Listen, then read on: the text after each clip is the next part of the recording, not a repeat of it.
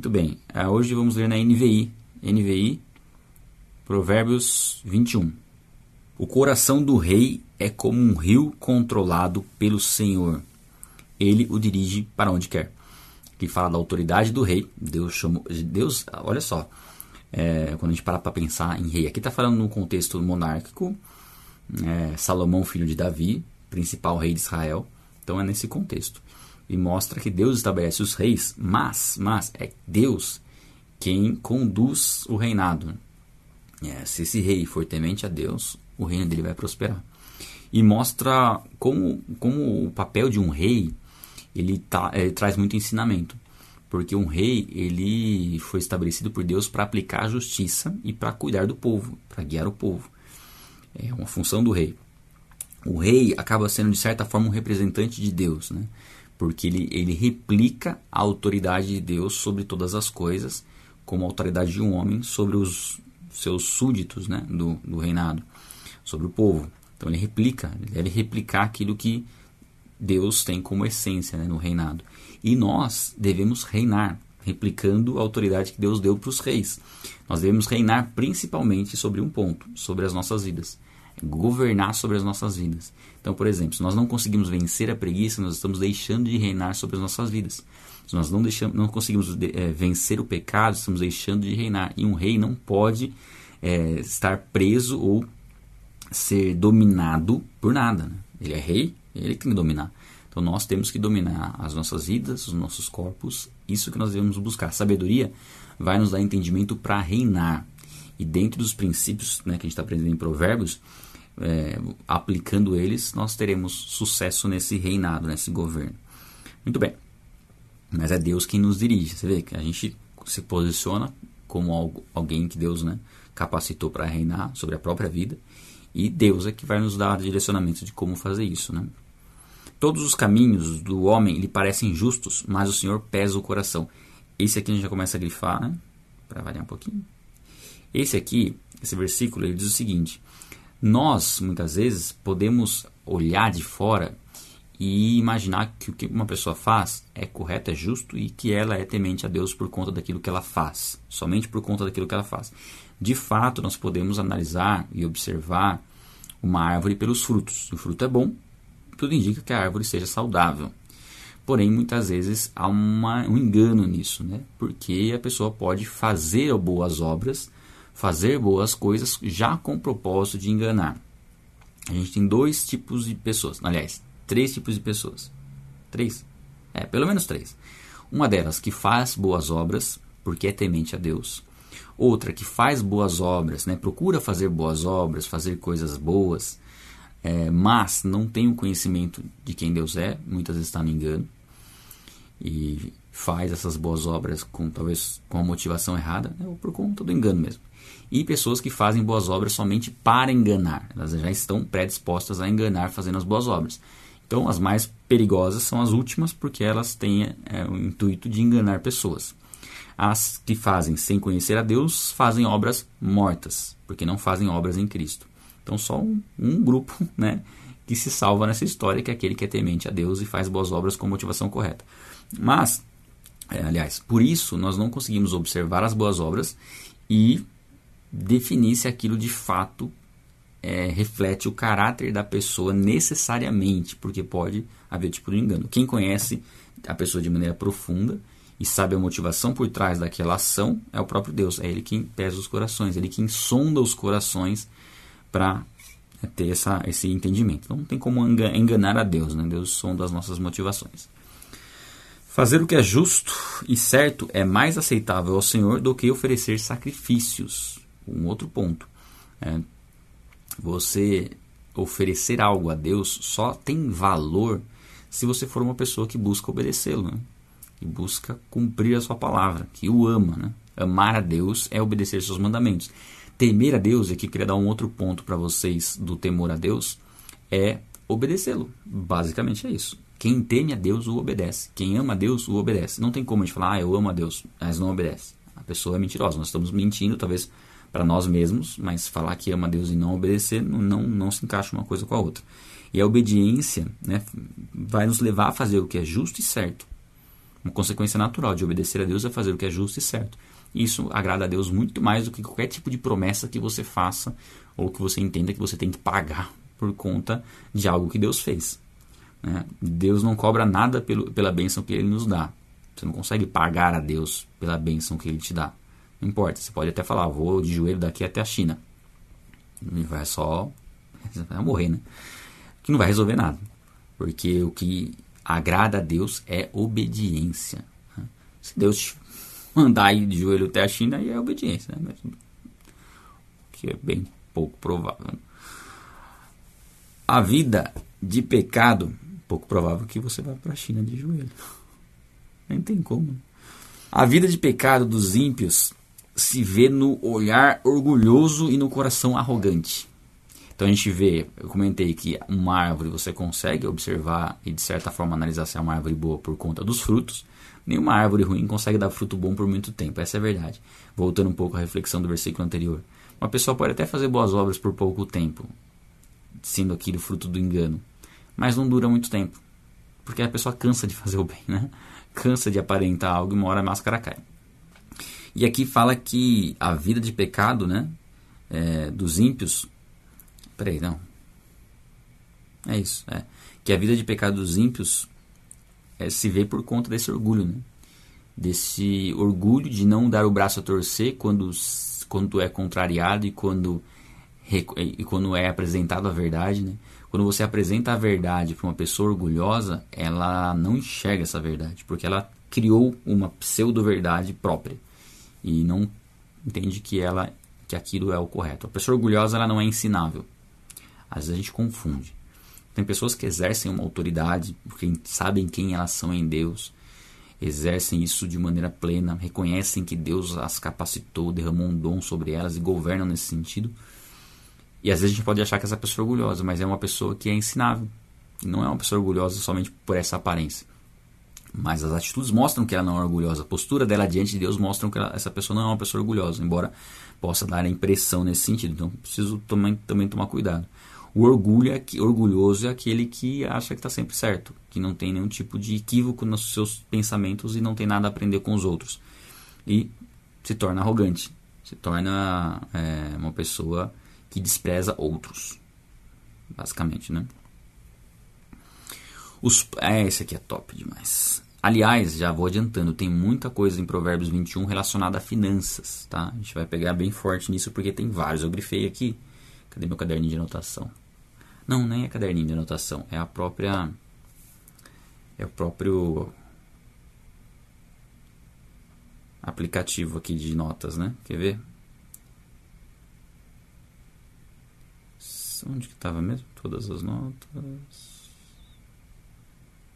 Aqui. Ó, versículos 5, 6, 17, 20, 25, 26 e 31. Todos eles a gente traz ensinamentos sobre finanças. Né? A gente vai falar hoje sobre isso. E um deles é esse aqui. Ó. Vou colocar aqui para vocês. Vou grifar ele já. Planos bem elaborados levam à fartura, mas o apressado sempre acaba na miséria. Olha só, esse é um provérbio, é uma regra geral, né? A gente sabe que existem algumas exceções, mas porque você, você pode elaborar bem um plano e depois dá tudo errado porque você não colocou esse plano diante de Deus, né? Você, você fez tudo certo, né? Assim, quase tudo certo, mas não fez o principal, que é consagrar isso a Deus. Mas Deus nos ensina através desse provérbio que é preciso planejar, é preciso preparar aquilo que irá ser feito. Isso não significa ficar pro, pro, pro, procrastinando, né? empurrando para frente, empurrando para frente, empurrando para frente. Não. É você fazer um planejamento e você começar a aplicar aquele planejamento. E não ter pressa, não ter pressa de ver resultados. Quando a gente fala de, de planos e propósitos e projetos, e isso aqui envolve muito, muito negócios também, né?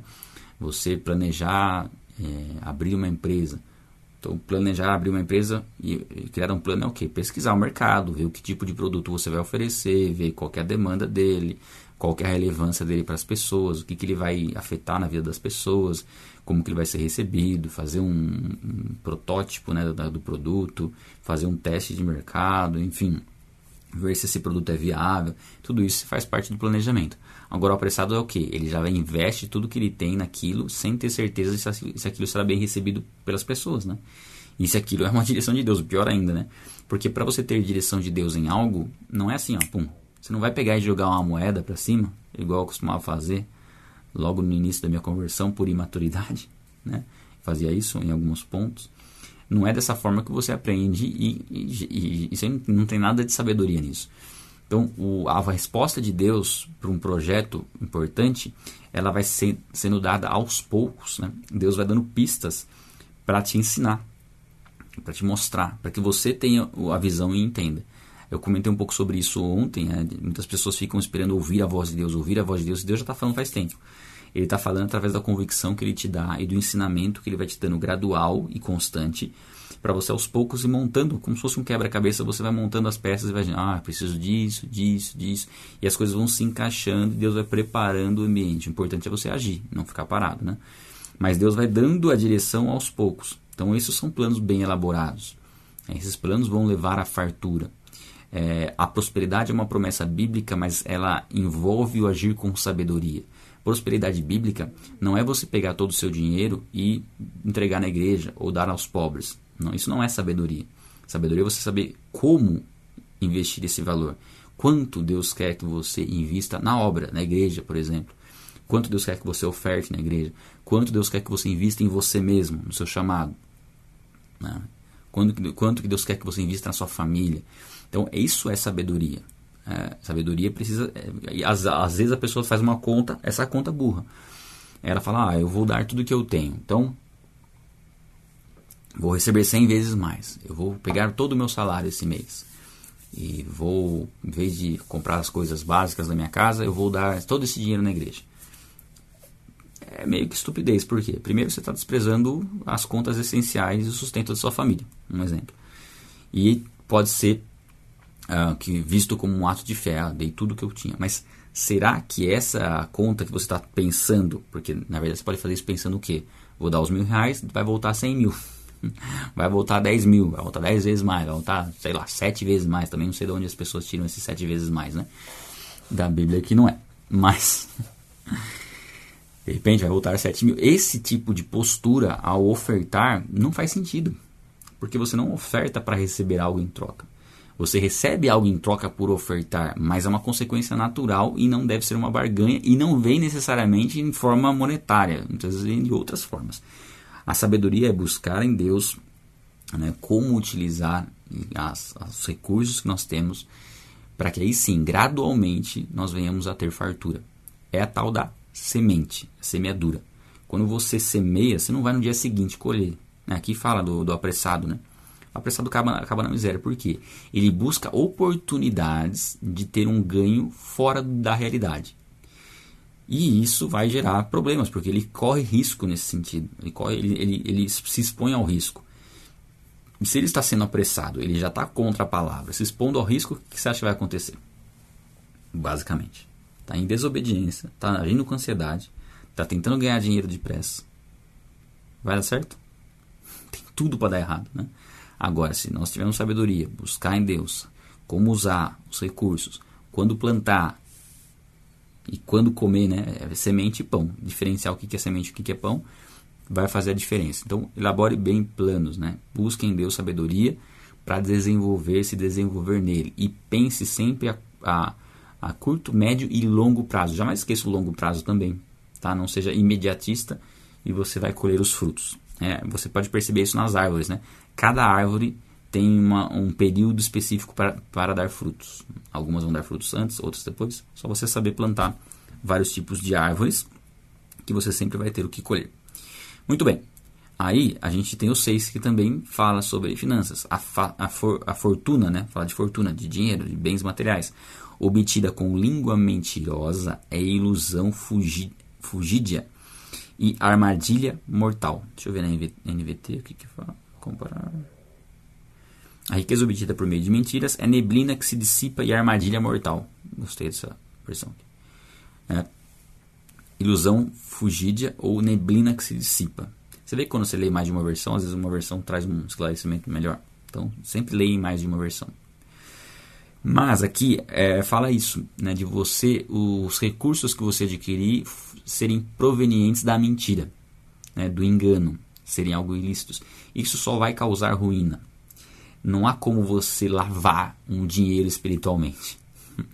Você consagrar um dinheiro, você pega um dinheiro que veio de uma forma ilícita, através da mentira, e você ora para Deus com abençoar. Ah, não, eu vou fazer o seguinte: eu vou pegar esse dinheiro que veio de forma ilícita e vou devolver o dízimo. Aí eu vou abençoar os outros 90%. Isso é engano.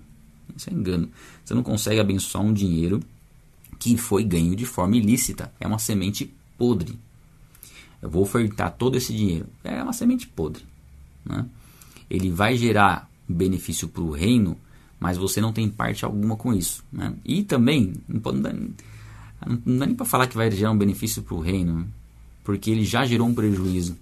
Né? O, o, o, a, e talvez não tenha nem como devolver esse dinheiro, mas se você, né, e, e, de fato, se você buscar, eu creio que você, Deus possa te dar sabedoria de como devolver esse dinheiro.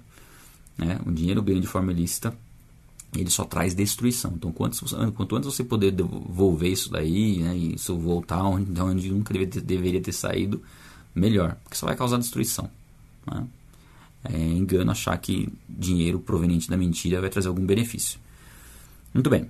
A violência dos ímpios os arrastará, pois se recusam a agir corretamente. O ímpio sempre vai se dar mal, sempre vai resistir à voz do Espírito Santo, sempre vai resistir à justiça, sempre vai zombar da justiça e sempre vai acabar sofrendo as consequências, tá? Não adianta, não tem como, isso é um fato.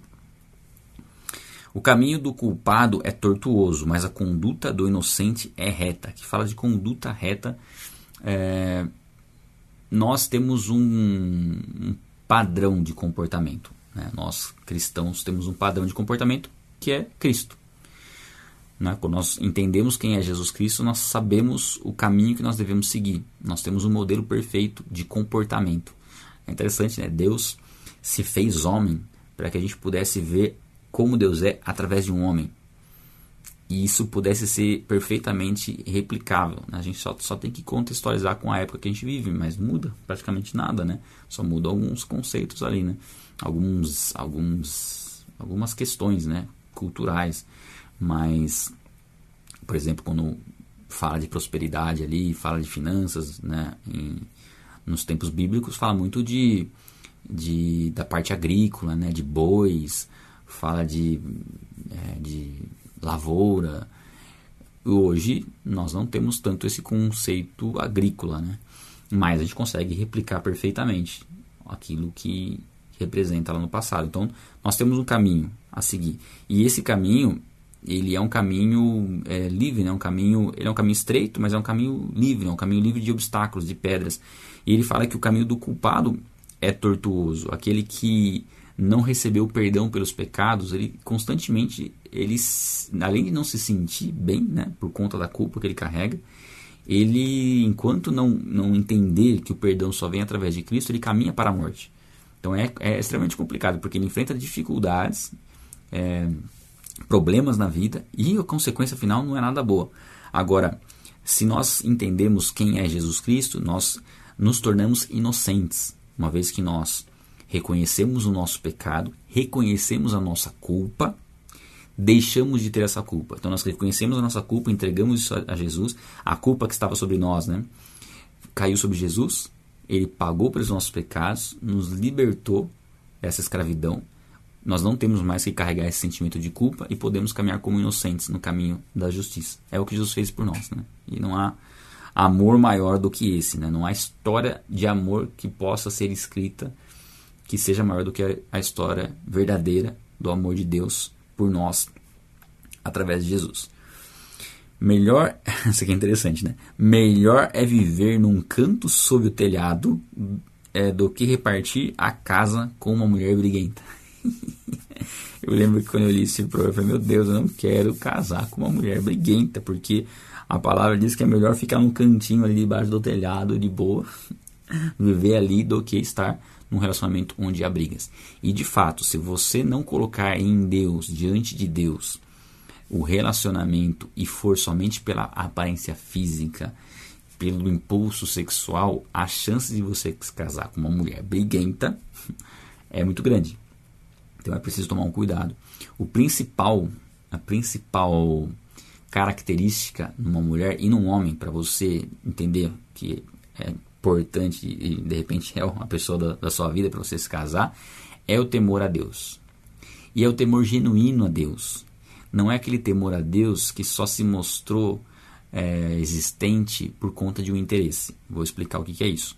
Muitas vezes pessoas é, se relacionam, cristãos se relacionam com pessoas que não conhecem a Cristo é, por né, gostar da pessoa e tudo mais.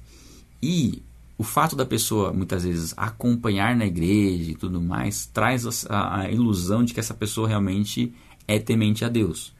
E garanto para você que por interesse uma pessoa pode se fazer temente a Deus e se revelar não temente a Deus depois do casamento. Tá? Isso pode acontecer. Então é muito difícil você trazer uma pessoa que não tem temor a Deus é, e ela começa a ter uma vida religiosa, né, entre aspas, uma vida religiosa, porque talvez o interesse seja no relacionamento. E por que, que é, isso pode acontecer? Porque já houve talvez intimidade entre o casal e o que está é, atraindo um ao outro já não é amizade e já não é compromisso. É desejo sexual sendo suprido, não talvez não praticando o sexo, mas talvez do, do, do carinho, né? o contato físico, que já gera esse tipo de amor, né? o amor eros, que já gera esse amor de desejo.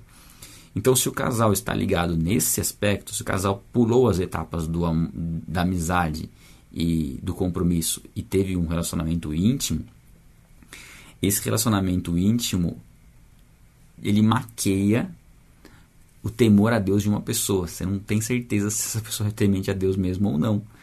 É, por quê? Porque se a pessoa é temente a Deus e você inicia pela amizade, né, primeiro pela amizade, se a pessoa não tem temor a Deus, ela não vai nem aceitar desenvolver primeiro a amizade. Né? Esse é o primeiro ponto, é um filtro. Então, o que, qual que é a minha recomendação que eu dou em relação a relacionamentos? Instale filtros instala os filtros. Ok, deixa os filtros atuando. A pessoa não está disposta a desenvolver uma amizade, já não serve. Está né? disposta a desenvolver uma amizade? Ok. Vai na igreja? Não. Então vai continuar sendo amigo. assim, amigo e ainda com uma certa. Né? Agora, a pessoa começou a frequentar, começou a buscar, e se você percebe que aquilo não é uma busca somente para te conquistar, aí sim é uma pessoa que você pode né, já olhar de uma forma diferente. Então, o primeiro critério é certamente a Deus. E aí, o fato da, da mulher ser briguenta ou não é a questão de, principalmente aqui, é aquela mulher que vai te impedir de se desenvolver em Deus e constantemente vai trazer intrigas e dificuldades e vai reclamar de tudo. E é diferente de uma mulher que confronta, porque é, confrontar é diferente de brigar. Confrontar é uma mulher temente a Deus, que vai observar em você coisas erradas e vai confrontar. Talvez ela nem esteja certa, talvez ela esteja até olhando de um ponto de vista muito é, equivocado em relação a determinadas situações. Mas Deus usa ela para confrontar você e, e, você vai ser sábio se eu souber né, como é, receber aquilo. E também Deus vai te dar sabedoria, de repente, para uma mulher que é briguenta, deixar de ser briguenta. Esse é o maior desafio. Esse é seria o desafio da sua vida. Se você casou com uma mulher briguenta, o desafio da sua vida é buscar em Deus sabedoria para que a sua mulher briguenta não brigue mais. Né? E saiba discernir o que é brigar do que é confrontar e também tenha um coração ensinável, tá? Enfim, depois a gente vai voltar porque depois fala da mulher briguenta de novo. O desejo do perverso é fazer o mal. Ele não tem dó do próximo é, já é uma mente cauterizada, já não é sensível, já não tem mais sensibilidade. Porque uma vez que a pessoa se entrega ao mal, dificilmente ela vai tomar conta disso, vai tomar ciência disso. É, quando a gente fala sobre os temas fundamentais, eu sempre viro e mexe, eu volto neles. Né? Um dos temas fundamentais para mim, talvez o mais fundamental, que é salvação. É um tema muito importante da gente conhecer de maneira profunda. E o que muitas pessoas podem questionar é o seguinte: já me perguntaram isso, né? E se Hitler se convertesse, ele seria salvo? E a minha resposta é sim, Seria? E a resposta da pessoa é: não acho justo. e a minha réplica né, é: mas será que Hitler se converteria? Será que havia espaço para arrependimento naquele coração tão perverso?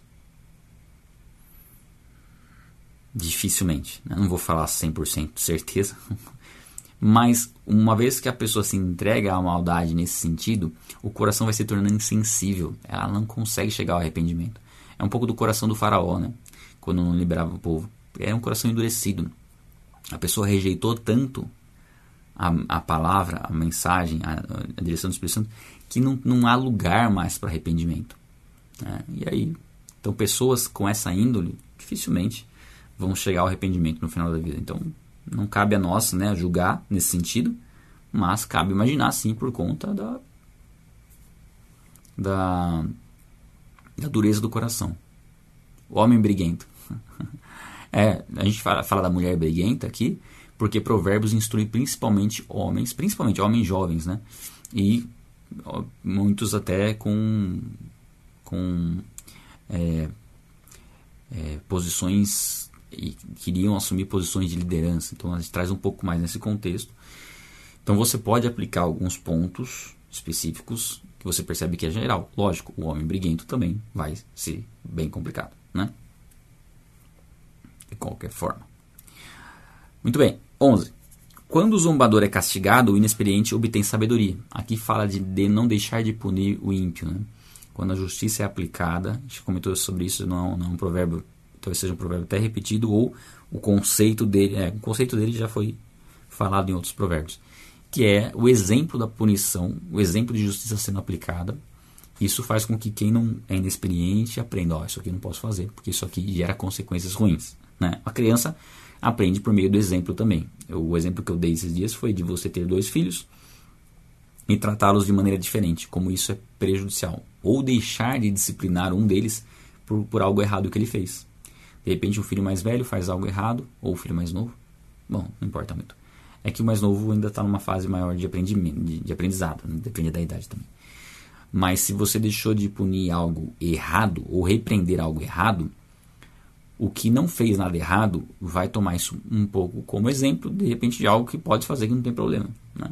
Então, é importante que a justiça seja aplicada como modelo também. Né? Quando o sábio recebe instrução, obtém conhecimento. É, o sábio sabe, o sábio sabe, né? O sábio tem essa capacidade de discernir e valorizar a instrução. O tolo, ele não valoriza o que ele está recebendo de graça e não se compromete a investir naquilo que ele precisa verdadeiramente pagar, por exemplo. O tolo, ele, ele primeiro que ele acha que tudo tem que ser de graça e, e nada ele aproveita. Né? Ele não sabe valorizar aquilo que ele recebe. Né? Nós temos que valorizar isso. É, e, e Deus vai nos dar sabedoria para de fato valorizar o que precisa ser valorizado. Tá? E a instrução, o conhecimento vai vir através disso. O justo observa a casa dos ímpios e os faz cair na desgraça. Aqui pode parecer estranho, né? O justo fazer os outros cair na desgraça, mas aqui também uma das, creio que até a forma mais interessante de observar esse provérbio é que o justo é o próprio Deus. Né? Então o justo observa a casa dos ímpios e os faz cair na desgraça. Tá? Inclusive, se você pegar outras versões, acho que algumas versões colocam até o justo com letra maiúscula. A NVT coloca, a ARA coloca. Até o que faz mais sentido no, no provérbio. Né? É, talvez o justo, uma pessoa justa, observar a casa dos ímpios, aprender com os erros dos ímpios. Né? E ficar evidente que o que é, o que é certo e o que é ruim, né? e isso, isso depor contra o, o, o ímpio, né? porque uma vez que você observa e você faz o que é correto, isso depõe contra quem faz o que é errado, né? porque mostra que é possível fazer certo. Então, pode ser uma forma de, de entender esse provérbio, e a outra é o justo como o próprio Deus, que faz os ímpios caírem na, na desgraça. Né? Quem fecha os ouvidos ao clamor dos pobres, também clamará e não terá resposta. Aqui é um pouco daquilo que Deus fala, né? Se você não consegue amar o seu irmão a quem você vê, é impossível você amar a Deus, amar a Deus que você não vê. Então não há coerência em desprezar uma pessoa por conta da sua condição financeira, considerá-la como alguém inferior, alguma coisa nesse sentido, e achar que isso vai ter algum tipo de benefício, né? Achar que você vai obter a provisão necessária se você não se dispõe a auxiliar outras pessoas. Você é uma pessoa que não, não, não está nem um pouco disposta a ajudar outros. Tá? É, é claro que nesse aspecto a gente, a gente muitas vezes entra em alguns conflitos de como ajudar. É bem difícil. Eu sempre fico me perguntando, né? aqui na frente de casa é uma rotatória, né? E tem um shopping do lado e tal. Do, o dia inteiro tem pessoas ali no semáforo pedindo dinheiro. O dia inteiro. Então tem como você ajudar ali, porque toda hora você vai passar ali. E também o dinheiro, muitas vezes, é algo que vai mais trazer problemas ali do que soluções. Né? Então, às vezes, acaba sendo algo que a gente não, não, não sabe muito bem como fazer. Né? É algo mais difícil mas buscar em Deus sabedoria né, para aquilo que verdadeiramente as pessoas precisam, para que a gente possa auxiliar quando houver necessidade. Tá? Nós sabemos que quando a Bíblia, a Bíblia fala sobre é, necessidade, né, suprir a necessidade, o, o clamor né, dos pobres, não é somente pobres no sentido de não ter recursos financeiros, são pobres de espírito, né? pessoas que muitas vezes é, aparentam estar bem, mas por dentro estão vazias também. Então nós precisamos tomar esse, esse cuidado e buscar em Deus sabedoria de como auxiliar essas pessoas, né? de que forma nós podemos ajudá-las. Uh, muito bem. Não podemos fechar os, os, os ouvidos né? em relação ao clamor daqueles que têm necessidade. Muito bem. O presente que se faz em segredo acalma a ira, e o suborno oferecido às ocultas apazigua a maior fúria que pode parecer que é um, um, um, provérbio bom, né? Ah, isso aí é bom, né? Dá um presentinho para apaziguar a ira. Mas aqui é, fala no contexto de realmente de suborno, né? de algo ilegal, uma tentativa de perverter a justiça, de não sofrer a punição devida por conta do erro que foi cometido. Né? Então aqui é uma prática né, que adia o juízo, né? ou enfim, tenta perverter aquilo que é correto e justo. Nós temos que entender que sempre vai ser vantajoso nós nos submetermos àquilo que é correto, aquilo que é justo. Né? E isso muitas vezes pode gerar um benefício, na realidade, sempre vai gerar um benefício. N não no sentido assim, vou, vou, dar um exemplo. Teve uma vez que eu, eu ainda estava né, passando algumas dificuldades financeiras, né, na época já tinha me convertido, mas na época que eu me converti eu devia muito dinheiro. Né, fiz um evento e eu quebrei no evento. E hoje em dia já, já paguei as dívidas e tal. Mas na época estava bem complicado. E eu estava com uma moto e ainda não, tava, não, tinha, não tive condições de, de fazer a documentação, né? De, ah, de legalizar ela, né? De como que fala? Licenciar, isso. E eu estava me programando para isso, mas não tinha licenciado ainda. E aí eu passei num comando policial e o guarda me parou. Só que assim, eu sabia que eu já deveria ter licenciado a moto, eu sabia que estava errado, e eu reconheci que eu deveria ser multado, né? Eu reconheci que assim, era consequência natural. Né? Então, eu tive essa postura quando fui parado. Já até, já até fui descendo da moto. Falei, ó, Infelizmente eu tô com o licenciamento da moto vencida. Eu já vou ligar para alguém vir me buscar. Só que aí esse guarda saiu, foi conversar com o comandante ali, não sei quais são as patentes ali. E aí ele voltou, falou, ó, como você foi foi gente boa com a gente, eu vou te dar esse esse boi, mas vai para sua casa e não sai mais com essa moto antes de você licenciar ela. Aí, falei, Nossa. Aí foi o que eu fiz, né? Fui para casa, depois licenciei a moto e passei a usar ela. Então, assim, reconhecer que era correto eu ser parado, ser multado, é normal. É reconhecer que você errou naquele sentido e que a justiça teria que ser aplicada ali. E isso, de certa forma, gerou um favor que não foi um suborno, não, foi, não dei dinheiro. não dei dinheiro. Porque eu sabia que eu tinha que sofrer as consequências ali que fossem definidas pela autoridade. O suborno é quando você sabe que você está errado e você vai tentar, de alguma forma, fazer algo que é ainda mais errado, é errar duas vezes, né? Para você não sofrer as consequências. Então aceite, assuma o prejuízo e bola para frente. Muito bem. Ah, quando se faz justiça, o justo se alegra e os maus feitores se apavoram. Né? A justiça ela, ela vai ser aplicada mais cedo ou mais tarde. Né? Embora muitas vezes a gente não veja a justiça sendo aplicada porque nós estamos num mundo corrompido, num mundo mau, é, nós temos que levar em consideração que aqui é só uma fração de tempo né, perto da eternidade. E todo mal será punido. Então nós veremos sim a plena justiça de Deus sendo feita sobre pessoas que ignoram a verdade, que praticam o mal. Tá? A gente pode descansar nesse sentido. grande parcela dessa justiça nós ainda veremos ela ser aplicada em vida. Né? Quem se afasta do caminho da sensatez repousará na companhia dos mortos. Sensatez vem de bom senso. E a gente está aprendendo muito sobre o bom senso dentro do livro de Provérbios. Como é bom ter bom senso para você não ser um religioso chato que vive por regras e julgando e culpando todo mundo.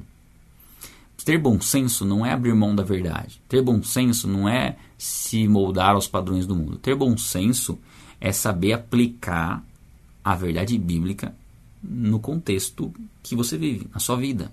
Né? E na forma de você olhar o mundo, na sua visão de mundo. Né? Isso vai trazer vida. Agora, se você ignora o bom senso e você estabelece regras, que fala, né? Repousará na companhia dos mortos. Traz uma morte espiritual, né?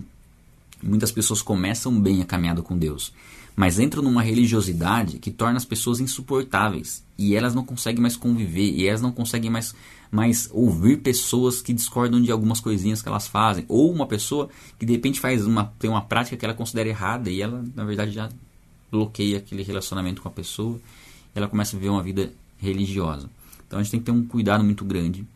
Eu creio que dentre tudo aquilo que a gente possa aprender é, de conhecimento, né? Eu creio que os temas que eu, que eu falo, os temas fundamentais, eles nos ajudam muito a não ir para esse lado da religiosidade, de verdade. Porque quando você sabe qual é o fundamento, você coloca um fundamento. É, porque quando eu falo temas fundamentais, fundamentais vem de fundamento, eles dão a base para a fé. Quando a base para a fé é sólida, você não fica inventando coisinha. Você não fica se apegando a controvérsiazinha. Você sabe qual é a base sólida. A base sólida não pode ser mexida.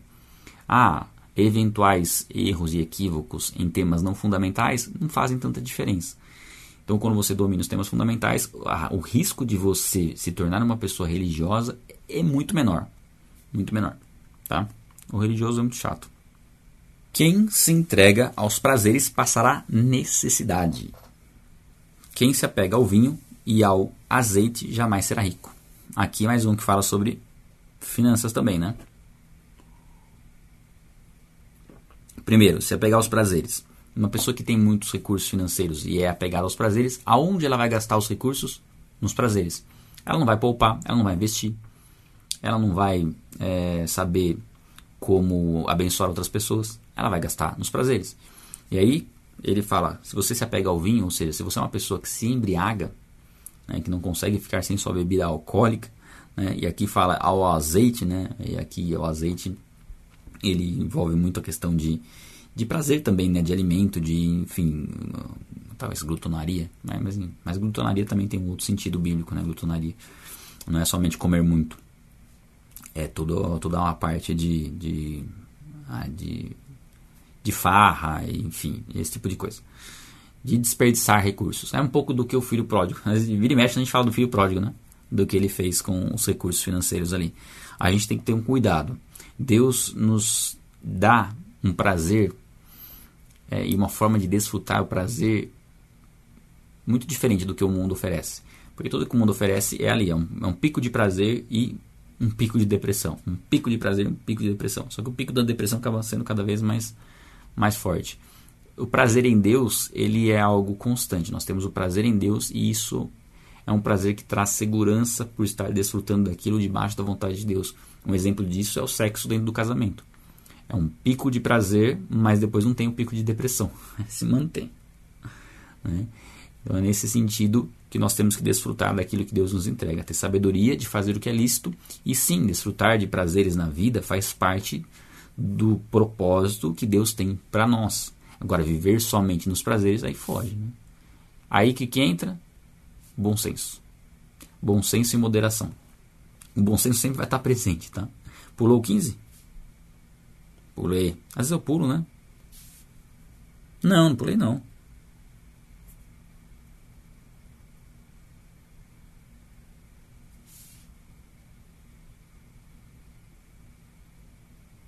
Pulei.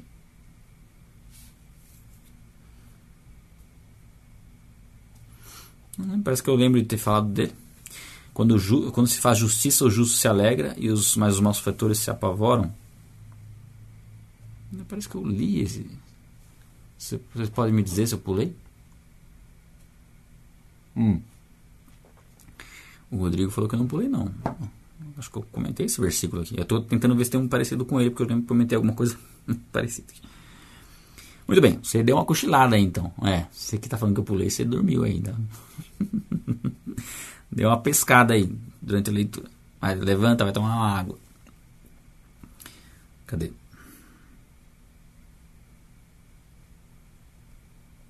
E aí ele fala, né, aqui no finalzinho, jamais ficará rico, né, jamais será rico. Porque tudo que vem, toda semente que vem, come. É né, come a semente. Não tem nada para plantar e nada para colher. O ímpio serve de resgate para o justo e o fiel para o homem íntegro. Aqui fala do, no sentido de que aquilo que o ímpio, é, o mal que o ímpio, aliás, deixa eu pegar uma, até uma outra versão aqui que vai ajudar pegar NVT aqui. Os perversos são castigados em lugar dos justos, os desleais em lugar dos honestos. Então, assim, quando a gente fala, não é uma, uma substituição, né, necessariamente, mas é uma consequência natural do, do fato de nós termos essa redenção em Cristo. Porque nós éramos merecedores da ira de Deus. E a ira que teria que cair sobre nós caiu sobre Cristo. E Cristo pagou por um, um alto preço pelas nossas vidas para que nós não, não, não sofrêssemos a ira de Deus contra o pecado. Porém, aquele que não entrega a vida a Cristo, ele vai sofrer essa punição. Essa punição vai ser aplicada contra ele. Então, de fato, o ímpio não consegue se livrar, mas o justo se livra. E, e acaba, de certa forma, mostrando, né, quando a justiça é aplicada ao ímpio, isso é, mostra o que nós merecíamos, mas por conta de Cristo nós não, não recebemos. Não é tão fácil, né? Porque assim, quando assim, é um dos ensinamentos que a gente tira, mas talvez não seja tão preciso em relação a esse provérbio aqui, né? Deixa eu até ver se tem uma outra versão que me ajuda nesse sentido aqui. Eu lembro que esse aqui era um, era um pouco mais difícil. É, eu não vou saber explicar exatamente o sentido desse, desse provérbio. Eu não achei muito, muitas explicações nas, nas Bíblias de estudo. Uh, mas talvez um dos ensinamentos seja um pouco nesse sentido, né? De que uh, deixa, peraí, deixa, deixa, deixa eu ficar olhando para ele um pouquinho mais. Não. Não. Não. Se alguém tiver uma revelação desse versículo aqui, me fala. Mas é um pouco mais difícil, né? Da gente tirar o entendimento dele. Passou, gente. Aí vocês deixam no comentário, tá? O que, que vocês entendem desse, desse versículo aí. Né? Mas eu entendo um pouco nesse sentido, dá pra gente tirar essa reflexão, realmente, que nós sofreríamos algo por conta da nossa injustiça, mas Jesus se fez pecado por nós. Embora não sendo pecador, se fez pecado por nós e nele nós temos a justiça. Então foi. foi bom, vamos pular.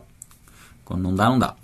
Melhor é viver no deserto do que com uma mulher briguenta e amargurada. Mais uma vez a mulher briguenta entrando em ação aqui. E não só briguenta, mas como amargurada também. Deixa eu ver aqui. Ou do que ser importunado por uma mulher briguenta aqui. Então, primeiro, melhor viver num canto debaixo de um telhado.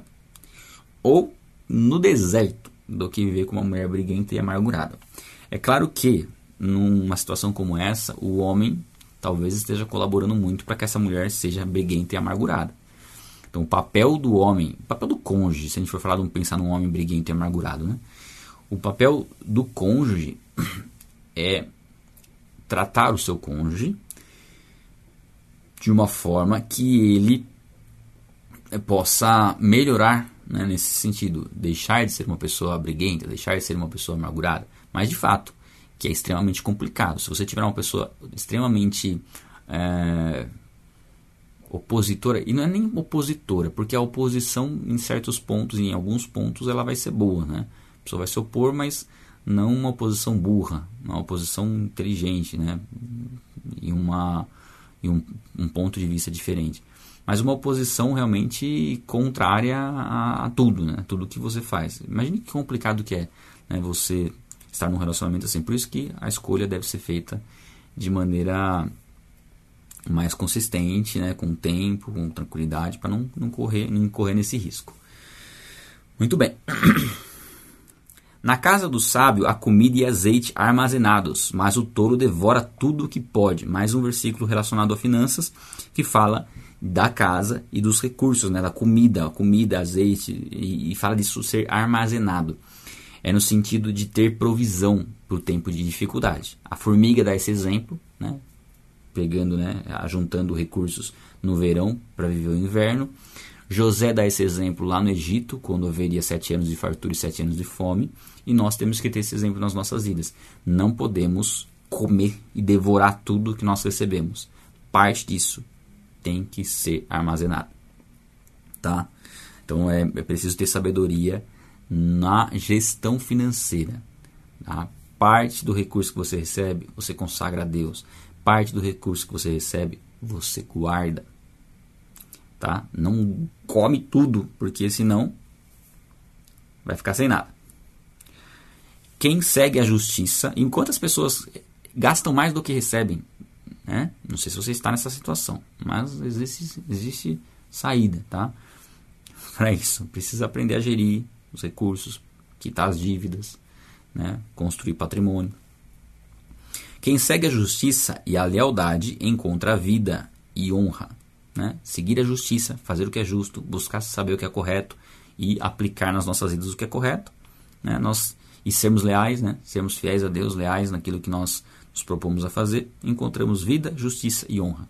O que mais nós poderíamos querer do que vida, justiça e honra? Né? É, buscando fazer o que é correto, isso é uma consequência natural. O sábio conquista a cidade dos valentes e derruba a fortaleza em é, que eles confiam. Aqui está falando de um contexto de guerra e mostra que a sabedoria é que vence a guerra, não muitas vezes a força do exército, né, um ou a quantidade de, de, soldados no exército, mas a estratégia por trás, né, a sabedoria de como agir, de como atuar. Né, isso é Deus quem dá essa sabedoria de estratégia de guerra e vai contextualizando para nós a estratégia de como nós podemos vencer situações difíceis através da sabedoria e derrubar né, e vencer a ação contrária do inimigo. É... Muito bem. Quem é cuidadoso no que fala evita muito sofrimento. De fato, um provérbio bem simples, bem tranquilo e que faz a gente refletir né? se a gente está sendo cuidadoso, criterioso naquilo que nós falamos para evitar sofrimento. Se você fala muito, tudo que você, você fala, você passa adiante, isso vai gerar cada vez mais dificuldades. Então tenha cuidado com aquilo que você fala. Saiba do que você está falando. Né? O vaidoso e arrogante chama-se zombador e ele age com extremo orgulho. Aqui constata uma realidade né, de que aquele que é vaidoso, que né, tem, tem até vaidoso, quer ver uma outra versão, que vai trazer talvez uma outra palavra para vaidoso. Zombador é orgulhoso. Ah, orgulhoso e arrogante. Vaidoso acho que seria orgulhoso, né? Soberbo. Soberbo. Porque não está falando que vai uma vaidade no sentido de beleza, assim, né? Mas de, de soberba, né? De se achar superior. É, e, enfim. Ele sempre vai zombar do que é correto. Zombar de quem segue a justiça. Ele vai procurar sempre é, menosprezar aquele que busca fazer o que é correto, né? Para que não, essa pessoa desista né, de fazer o bem. E aí, uma constatação de que ele sempre vai agir por conta desse orgulho. É, esse aqui também. Mais um aqui né, relacionado a, a finanças, porque ele fala de passar fome, né? E de morte também.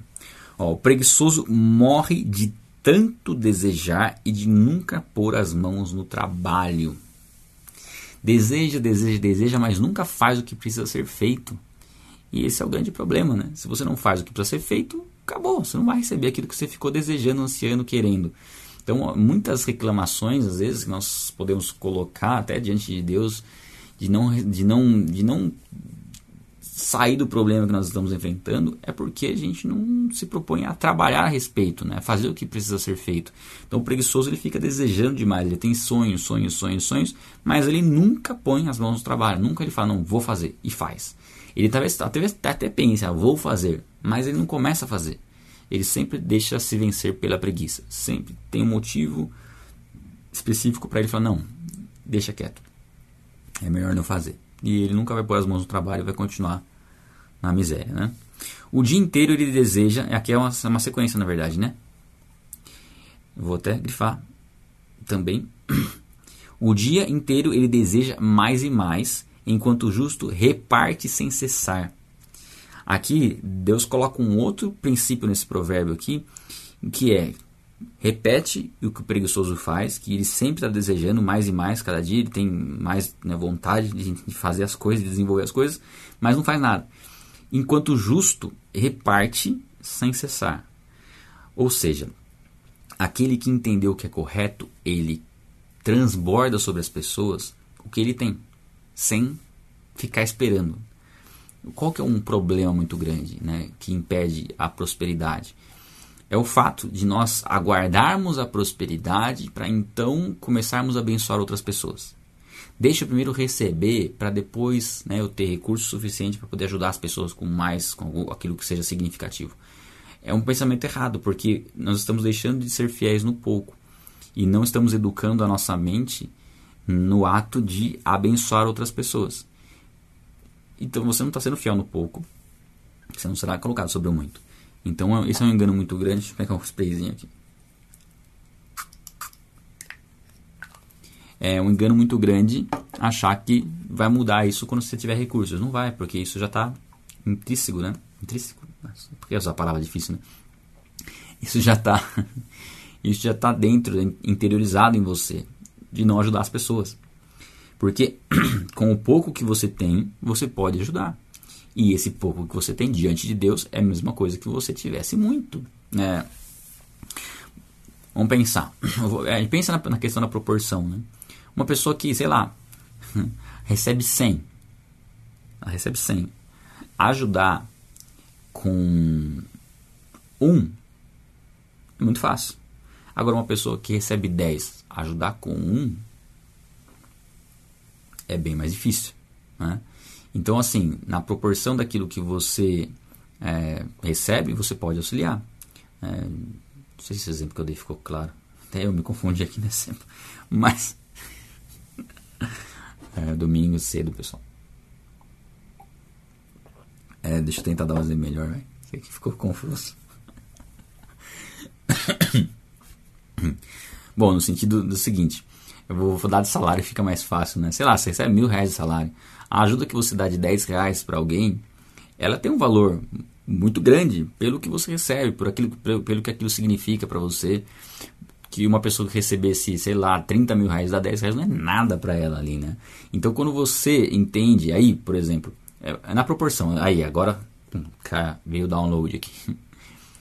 Se você recebe mil e dá 10, é a mesma coisa que você recebesse 30 mil e desce 300. É isso?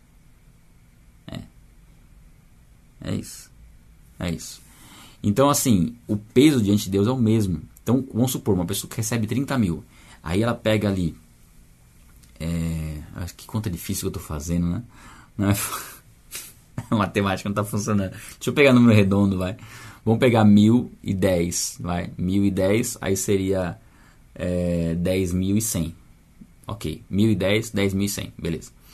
Então, vamos supor que você recebe é, mil e você dá 10. Você recebe mil e você dá 10. Isso tem um peso para você. E quem recebe 10 mil dá 100. Se você pensar assim, quando você tiver 10 mil e você está dando 100 e você pensar que 100 é, é bastante, era a mesma coisa quando você estava dando 10 quando você recebia mil. Mesma coisa. Tem o mesmo peso diante de Deus. Você ficou claro agora? Né? Porque essa é uma ideia errada. Às vezes você, pensa assim: não, quando eu puder abençoar uma pessoa, as pessoas com mil reais, aí sim vou estar dando bastante. Peraí, mas se você, quando você for abençoar as pessoas com mil reais, Você já está recebendo 50, não é nada comparado aos 50. Então, se você recebe pouco hoje e ajuda com pouco, o seu pouco é muito. Tá? Entendeu? Eu não estou com sono. Tô meio... É, tô com um pouquinho de sono, assim. Fui dormir um pouco tarde. Ah, eu não tô. Não tô. Eu não tô. Eu acho que eu tô com sono ao ponto de não saber que eu tô com sono. Muito bem. Uh, o sacrifício dos ímpios já por si só é detestável, tanto, ma uh, tanto mais quanto oferecido com más intenções. Há uma intenção, é, é, isso é um ponto, né? Há uma intenção maligna por trás daquilo que é feito, ou uma, uma intenção interesseira, não sei se existe isso, intenção interesseira. A pessoa fazer as coisas já com interesse. E interesse mal aqui, né? Más intenções. Então não adianta nada, né? Qualquer tipo de sacrifício, qualquer tipo de, de ação em favor de uma outra pessoa, se há um interesse por trás daquela ação. Tá? Nosso, a nossa motivação de ajudar as pessoas não é receber algo em troca. Se for de alguma forma receber algo em troca, é um favor de Deus, que nós sabemos que, que virá. Mas é por obediência a Deus que nós devemos agir.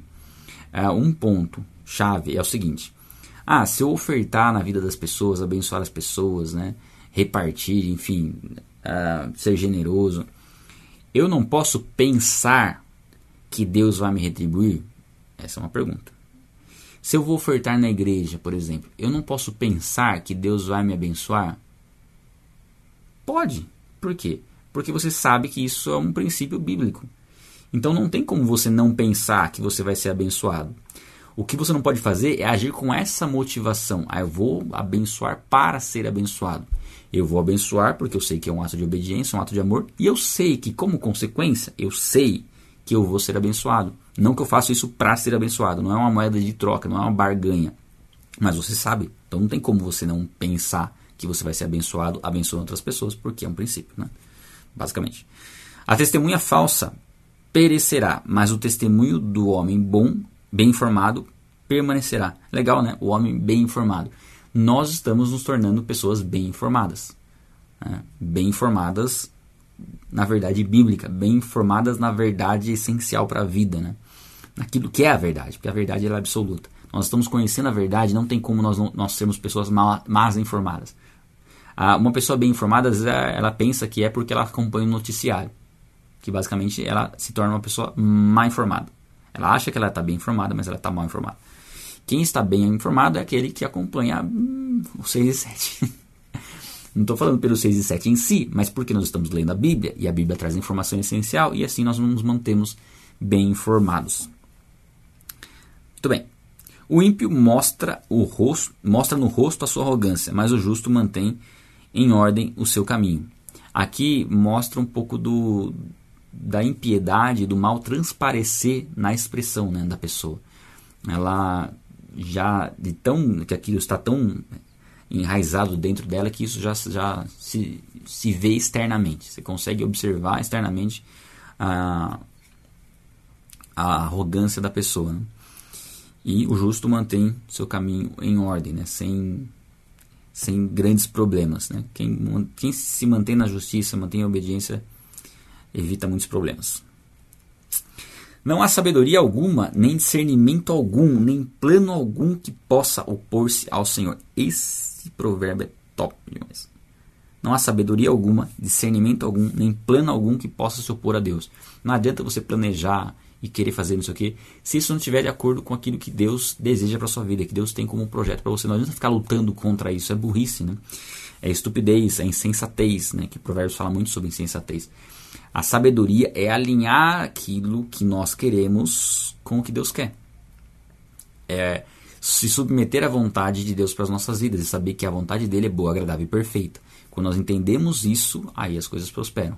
Agora, enquanto a gente ficar querendo achar né, e desenvolver as coisas a par de Deus, nada vai prosperar. E mostra aqui um pouco da soberania de Deus, né? de domínio de Deus sobre todas as coisas e de que não há nada que possa se comparar a ele. Né? Eu creio que esse provérbio ele também sustenta um tema fundamental que são os atributos de Deus, né? quem Deus é. é. Isso é essencial que você saiba quem Deus é, né? como Ele é, como ele aplica a sua justiça, qual a sua vontade, né, qual a sua natureza. Né, isso é essencial a gente conhecer. E esse último aqui também é top, também vou grifar também. Vou grifar. Aí. Prepara-se o cavalo para o dia da batalha, mas o Senhor é quem dá a vitória. Tem o nosso papel e depois é com Deus. Faz a sua parte e o resto é com Deus. O que Deus chamou para fazer, o que Deus chamou para se livrar, se livra e o resto ele faz. A gente não tem que se preocupar em fazer as duas partes, em fazer, se preparar e garantir a vitória. Não, a vitória já está garantida, porque ela é dada por Deus. O que nós precisamos fazer é nos preparar. É, por isso que eu vou insistir sempre, gente. Se capacite no conhecimento da Bíblia. Se capacite. Por quê? Porque isso te prepara para a guerra. É isso que é preparar o cavalo. O que é preparar o cavalo? É alimentá-lo, é treiná-lo, é cuidar dele para que ele esteja pronto para quando Deus te chamar. E nós só preparamos o nosso cavalo através do conhecimento bíblico, porque é ele que vai trazer sabedoria, é ele que vai nos consolidar na fé. Isso é, é fundamental, senão a gente não consegue viver aquilo que Deus tem para nossas vidas. E nós somos chamados para uma batalha, né? Nós somos soldados, né? somos soldados convocados para o exército para algo que é o propósito das nossas vidas, que é a pregação do Evangelho. Todos nós, todos nós que estamos em Cristo, temos o propósito de passar o Evangelho adiante e de pregar o Evangelho. Ensinar outras pessoas a respeito da verdade bíblica, ensinar outras pessoas a respeito de Deus. E para isso é preciso preparar o cavalo, é preciso conhecer de maneira profunda os temas essenciais. Você não vai conhecer toda a Bíblia. Tem alguns conhecimentos que eles são conhecimentos supérfluos. Não sei quem. A gente vai fazer um quiz de conhecimentos fundamentais. E você que está participando da jornada de Gênesis Apocalipse, já está inscrito, né? Na verdade, você vai receber uh, um link para você preencher 20 perguntas de temas fundamentais para né, testar os seus conhecimentos. Né? Os temas fundamentais, é, é, é, o nome já fala, né? Fundamentais. Mas existem, existem muitas vezes alguns quizzes bíblicos que trabalham questões não fundamentais. Por exemplo, saber qual era o nome do líder do exército de Davi. Que diferença que isso vai fazer? Prática. É um conhecimento bíblico, né? um quiz bíblico. Né? Saber qual, quantas filhas, é, sei lá, qualquer pessoa da Bíblia teve, quantas filhas Jacó teve. Já acertaria isso aqui. Então, é, são, são conhecimentos, né, de, de, conhecimentos gerais da Bíblia que não fazem diferença nenhuma prática no chamado. O que você precisa conhecer são é, questões assim, essenciais. O perdão. O que é o perdão? Como ele se aplica, em que, em que aspecto eu preciso perdoar, em que aspecto, né, de que forma eu preciso perdoar, pedir perdão, enfim, como que funciona essa relação, a fé, como que eu faço com que a minha fé cresça, o que, que é a fé bíblica, é acreditar numa coisa mesmo contra as evidências, enfim, o que é de fato, né, o amor, o amor é um sentimento ou não? Ou será que é, a base dele não é sentimento? Eu consigo amar uma pessoa sem gostar dela. Essas coisas são temas fundamentais que precisam estar dominados. Isso é preparar o cavalo para a batalha. Porque a batalha, gente, o que, é uma batalha? A batalha, vamos pensar numa guerra. A batalha você se prepara para a batalha e você vai enfrentar um inimigo que vai revidar. E você tem que estar pronto para atacar e para se defender. Ponto. É isso. Só que você tem que atacar para matar o inimigo e se defender para não morrer. Quando você vai para a batalha para né, falar a respeito de Deus, o que, que vai contar? Sua santidade. Você tem que saber que a santidade é um tema fundamental, mais uma vez. A sua santidade, seu temor a Deus. E o fato que você vai atacar o inimigo com a palavra de Deus, ela é a espada. E essa espada vai ser falada pela sua boca. Você vai transmitir a palavra de Deus, ou suas, suas atitudes, né? Vou mostrar também, mas a sua palavra vai confirmar aquilo que você vive. Então você vai falar, isso vai ser o que você ataca. E a pessoa vai te, atacar, te atacar de volta com o quê? Com argumentos, com palavras. Ou ela vai te insultar, mas se ela te insulta, você diz, ok, te insultou, você está no caminho certo. tipo, ok, tranquilo. Mas talvez ela venha com palavras de argumento contra aquilo que você está crendo e pregando e falando, né? aquilo que você crê e está pregando. E aí, o seu conhecimento vai ser a sua defesa. É onde você vai falar, ela vai falar algo e você fala assim, não, isso aí é assim. E aí talvez a pessoa contra-ataque com outra coisa. Ah, não, mas isso aí é assim. Ou seja, você ataca, ela ataca, você defende. Vai chegar um ponto que ela não tem mais como te atacar porque você já venceu as barreiras que existiam na vida dela e aí você conquista essa pessoa para Cristo. Você não mata ela.